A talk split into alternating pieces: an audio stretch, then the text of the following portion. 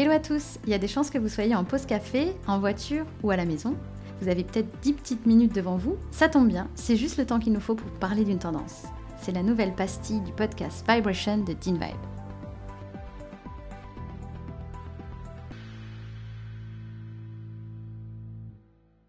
Salut Audrey Salut Isa Tu sais quoi? On va parler de la clean beauty aujourd'hui. J'aimerais bien déjà que tu me racontes c'est quoi la clean beauty? C'est quoi un produit clean? Ça veut dire quoi clean? Déjà, c'est une longue histoire parce que euh, la clean beauty, on a commencé à en entendre parler à peu près en 2004 ou en 2005 quand euh, le scandale des parabènes a commencé à sortir dans Il y a la 15 presse. ans? Ouais, ouais, ouais. Et ben pendant un long moment, en fait, euh, c'est resté à cet état de balbutiement. Et puis euh, un jour, en 2016, tout a changé. Et en l'espace de 5 ans, voilà, maintenant, euh, la composition, euh, c'est rentré dans les critères d'achat des Français, mais pas seulement. On en parle aux US, on en parle en Asie, en Corée, en Chine, au Japon, même au Brésil maintenant, euh, dans les pays d'Europe, bien sûr, mais tout le monde s'intéresse à la composition. Qu'est-ce qui s'est passé en, en 2016 L'événement principal, c'est ben, l'essor, la naissance de ces applications mobiles qui permettent de checker et de contrôler la composition des produits cosmétiques. Alors on peut leur reprocher plein de choses, mais en tout cas, elles ont eu le mérite de faire bouger les lignes et de créer, de susciter un énorme intérêt chez les consommateurs euh, par rapport aux, produits euh, que l'on se met euh, tous les jours sur notre peau ou sur nos cheveux. Ah ok, donc clean c'est la composition. Oui, le premier synonyme euh, de clean beauty, c'était une beauté non toxique. Et en fait, euh, chez Dean Vibe, euh, nous, dès euh, 2019, hein, puisqu'on a, c'est un sujet qu'on traite euh, extrêmement fréquemment quand on parle de beauté euh, avec nos clients.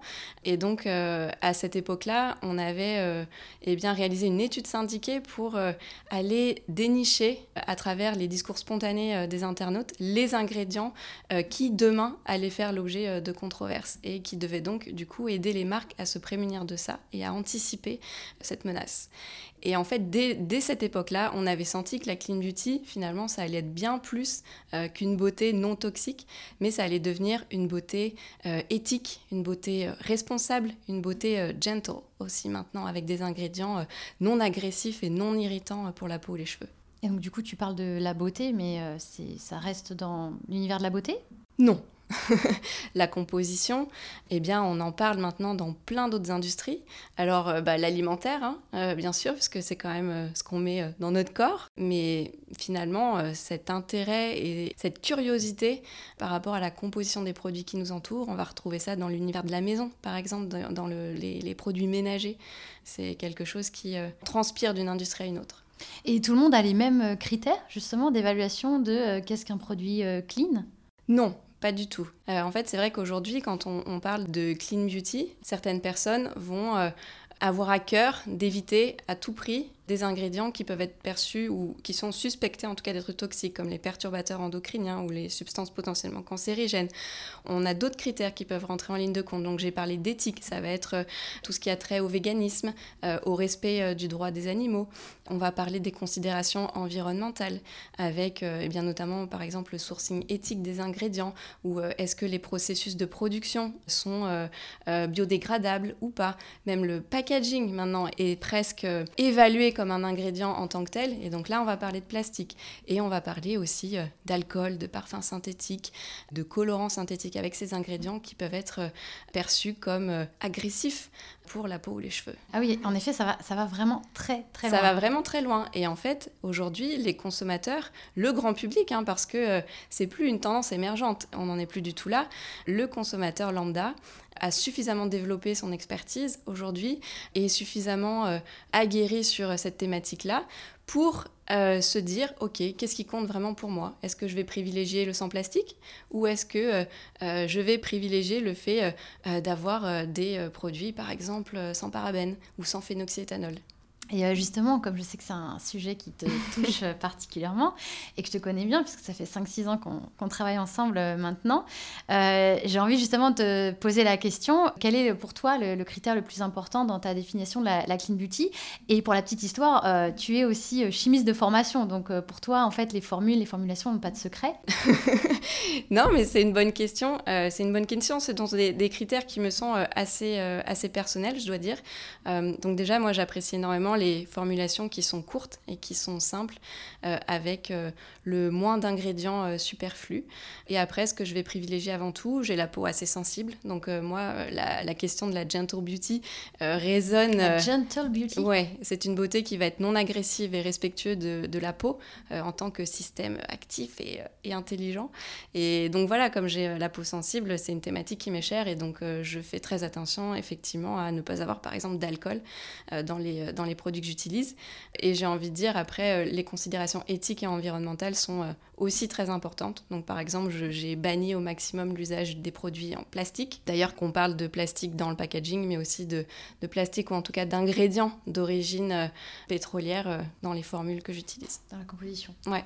Est-ce que tout le monde va dans ce sens ou est-ce qu'il y a quand même des détracteurs ou est-ce qu'il y a des gens qui n'ont pas forcément envie euh, d'aller dans cette direction euh bah, C'est une super question. Parce que évidemment, comme dans toute tendance, euh, et encore plus quand elle se démocratise vraiment, ben oui, il y a des détracteurs.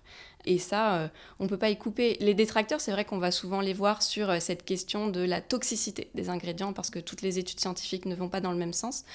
Mais finalement, ce qui compte aujourd'hui pour le consommateur, et pour la majorité des consommateurs, ben, c'est la notion de risque. À partir du moment où il y a un risque, est-ce qu'on a vraiment envie de le prendre? C'est comme si toi, je te demandais de traverser une rivière avec deux ponts et un pont suspendu où il y a l'air d'avoir euh, de manquer quelques paliers et un pont tout neuf. Euh, tu me connais, je prendrais lequel? Ben Voilà, ben, le consommateur, il est un petit peu pareil. Surtout qu'aujourd'hui, l'offre en matière de clean beauty, elle s'est considérablement développée et élargie. On a des produits extrêmement sensoriels qui apportent des performances égales, voire supérieures aux marques plus conventionnelles. Donc euh, forcément, à partir du moment où on a le choix euh, entre deux solutions, il est beaucoup plus facile d'en privilégier une plutôt qu'une autre. Et euh, comment tu, dirais que les marques doivent euh, s'adapter euh, à ça? Elle est intéressante ta question parce que en effet, elles doivent s'adapter et elles n'ont pas eu le choix. Et c'est ça qui est et c'est ça qui est fascinant. Bah comment Le cahier des charges, il est extrêmement élevé. C'est-à-dire qu'on a parlé de beauté non toxique, on a parlé de beauté respectueuse de la peau, on a parlé d'éthique, on a parlé d'environnement waouh Mais en même temps, c'est hyper, euh, hyper stimulant parce que euh, ça, ça, impose de se remettre en question. Et aujourd'hui, nous, en tout cas, ce qu'on, ce qu'on recommande de faire sur cette partie-là, c'est d'aller euh, le plus loin possible, bien évidemment, mais surtout d'assumer des partis pris. Il est certainement très difficile pour la plupart des marques d'être impeccable et d'être parfait sur tous les tableaux. Par contre, le consommateur va certainement mieux accepter d'avoir une marque peut-être imparfaite, mais une marque qui a des partis pris extrêmement forts et qui va les justifier et qui va être transparente sur peut-être ses imperfections. Euh, c'est vraiment ça aujourd'hui que recherchent les gens, plus que la perfection. Et encore une fois, je l'ai dit, les critères sont très individuels. Euh, donc ce qui va résonner auprès de quelqu'un ne va pas forcément résonner euh, auprès de quelqu'un d'autre. En effet, la perfection n'existe pas. je te remercie Audrey pour ce partage sur ce sujet. C'était chouette. On peut continuer la discussion après. t'as ramené quelques je suis échantillons. assez sur le sujet. Et t'as ramené quelques échantillons, donc je suis curieuse de découvrir euh, ce que t'as ramené. Super, merci en tout cas, c'était trop cool. Merci à toi Audrey. Merci d'avoir écouté cet épisode. Chez DinVibe, nous n'avons pas de boule de cristal, mais nous avons développé une plateforme basée sur l'intelligence artificielle, DinVibe Detect, qui identifie et évalue les signaux qui façonneront le marché de demain. Pour en savoir plus sur DinVibe, retrouvez-nous sur www.dinvibe.com ou sur notre page LinkedIn ou Instagram. Et si vous avez aimé cet épisode, partagez-le avec vos amis et votre réseau. Vous pouvez aussi soutenir ce podcast en vous abonnant sur la plateforme de votre choix et en laissant un commentaire et des étoiles sur Apple Podcast. Cet épisode a été produit par le studio Encore Encore, réalisé par Chloé Vibo et Jeanne-Marie Desnaux.